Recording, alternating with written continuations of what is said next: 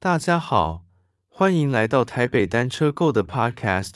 为什么一直练 Sweet Spot 却不会进步呢？关于这个问题，如果你有用 WKO 五软体的话，又刚好有追踪我们台北单车购的脸书的话，大概就有非常详细的解答。因为脸书的置顶文章就有各种的流程图，可以非常详细的告诉你怎么透过 WKO 五练 Sweet Spot 以及 Sweet Spot 的之后的阶段。不过，我们今天不是要从 WKO 五这个角度切入，而是因为有这个非常难得的机会，功率训练圣经的作者 Hunter Allen 跟 Fast Talk 播客一起聊聊这个相关的话题。如何让阈值训练以及最大摄氧量训练发挥有效的效果？这两种训练就是针对一直练 Sweet Spot 但是却卡关不进步的最佳解法。这两种训练，也许车友们已经不少都接触过它的英文说法。这边顺便提一下，阈值训练就是 Lactate Threshold Training，以下就简称阈值训练；而最大摄氧量训练就是 VO2 Max Training。以下就简称最大摄氧量训练，用非常非常简化的方式来叙述这两种训练差别在于，一个是很卖力的骑大概十分钟，一个是大概五分钟。如果您常常在使用训练的 App，像是 Zwift、Trainer Road、Training Peaks、Ruby 等等 App 的话，可能都已经看过类似的课程。不过，开始分享 Hunter 与 Fast Talk 的聊天内容之前，让我们先对他们做个非常短的简介。Hunter Allen 著作了《Training and Racing with a Power Meter》这本书，中文我们都叫这本书为功率训练圣经。外出骑车，如果跟车友聊天，有在用功率计训练的，大概都会听过这本书。从如何入门功率训练到进阶的训练方式，都囊括在这本书里面。而当下手机上相当火红的功率训练应用程式，像是 Swift、Trainer Road、Training Peaks 等等，这些应用程式也很大一部分是依据这本书的理论延伸而来。而接着说到 Fast Talk 播客，Fast Talk 位于科罗拉多州博尔德，他们邀请运动训练领域的各方面专家上他们的 Podcast 节目，与大家分享知识与经验。而且，Fast Talk 是 Joe Friel 以及 USA Cycling 的教练发展和教育合作伙伴。附带一提，Joe Friel 就是大家所熟悉的自行车训练圣经的作者，可以说是有相当可信度的播客。让我们回到 Hunter 与 Fast Talk 播客的聊天内容。台北单车购这边同样会为您将他们聊天内容的精华浓缩为约十到二十分钟。让您用这一集 Podcast 很短的时间即可获得这些专家的精华建议。那么我们就正式开始咯。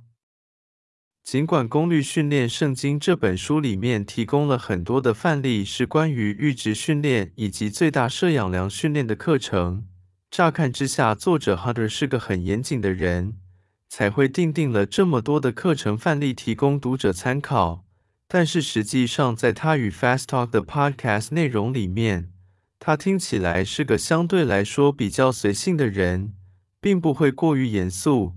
举例来说，书本里面的阈值训练有非常多种的范例，但是在 Podcast 过程中，他会非常简单的说，阈值训练至少要撑个十分钟就好，并不会把书上全部的训练都举例说出来。感觉是个意外容易相处的人。这是题外话，哈哈。回到正题，当你不断地进行 Sweet Spot 训练，有可能你的 FTP 会持续进步。然而到某个程度之后，你可能就会卡关。毕竟世界上没有那么好的事情，只要做一种 Sweet Spot 训练，就能永远永无止境的进步。您说是吧？卡关这时候就会需要进行阈值训练。Hunter 有提到一项最广为人知的阈值训练，就是卖力的骑行二十 m 并重复两次，中间休息三到五分钟，功率强度维持在百分之九十五至一百零五的 FTP。刚才 Hunter 建议的阈值训练，各位不用急着现在要把它记录下来，我会把它写在我们这集 Podcast 的叙述栏，有兴趣的再自行参考即可。这是广为人知的最大众版的阈值训练，虽然这样听起来就觉得很普通，但是的确是广为大家所接受。至少我听到的国外的有名的教练，在他们自己的 Podcast 上面都这么认为。而我自己的阈值训练的方式虽然不是跟这个百分之百一样，因为比较习惯使用 WKO 五建议的方式，所以稍有不同。但是大原则上其实一样，我的阈值训练的功率强度是从百分之九十三开始起跳，跟 Hunter 在 Podcast 中建议的百分之九十五开始起跳不太一样。不过，就像是 WKO 五研讨会里面 Tim 所讲的，条条大路通罗马，大家可以自行选择喜欢的方式进行。上面讲完了阈值训练之后，然后下一步呢？当你持续的每周进行一次甚至两次的阈值训练过一段时间之后，接着你的 FTP 有可能会持续在进步个一阵子。然而，当你持续进行阈值训练三到五周之后，你还是有可能又会卡关。毕竟世界上没有那么好的事情，一直做阈值训练就能永远永无止境的进步。您说是吧？突然觉得刚才这句话很耳熟。哈哈，回到正题，这时候就会需要进行最大摄氧量训练。Hunter 在 Podcast 里面有提到两项他建议的最大摄氧量训练，小弟也会把它们都念出来。但是你不用现在马上把它记录下来，因为我一样会把它放在下方的叙述栏。你可以在我们这集 Podcast 听完之后，直接去叙述栏参考即可。下面就是 Hunter 提到的最大摄氧量训练。第一种是五分钟的麦力骑乘搭配五分钟的休息，以上重复五次。第二种是三分钟的麦力骑乘搭配三分钟的休息，以上重复七次。总共两项，念完了。这时候又有人会有人问了，关于这个课程的持续时间，的确 Hunter 有说明了。可是功率要骑在哪里都没讲啊，的确是没讲，所以这部分我补充一下，Hunter 的建议的课程跟 WKO 五的研讨会里面建议的最大摄氧量训练相当类似，都没有提到功率要骑在多少。举例来说，WKO 五研讨会建议的最大摄氧量课程是三分钟的卖力骑乘搭配三分钟的休息，并且重复七次。同样也没有提到功率要骑在多少，但在研讨会里面有提到建议使用 RPE 配速，也就是自主运动强度。白话的说，就是自行配速，让自己可以刚好骑完课程之后，刚好用尽你的力气。自行配速这个部分的确是要做一点练习，刚开始还不太习惯配速的话，有可能做完一半的课程就没力了。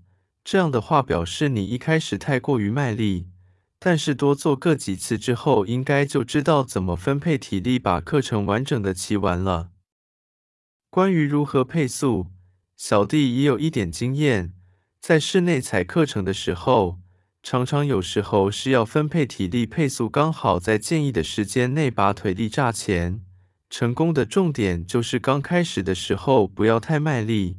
并且不要看码表上的心跳还有功率，到课程最后约四分之一的时候才发挥完全的实力。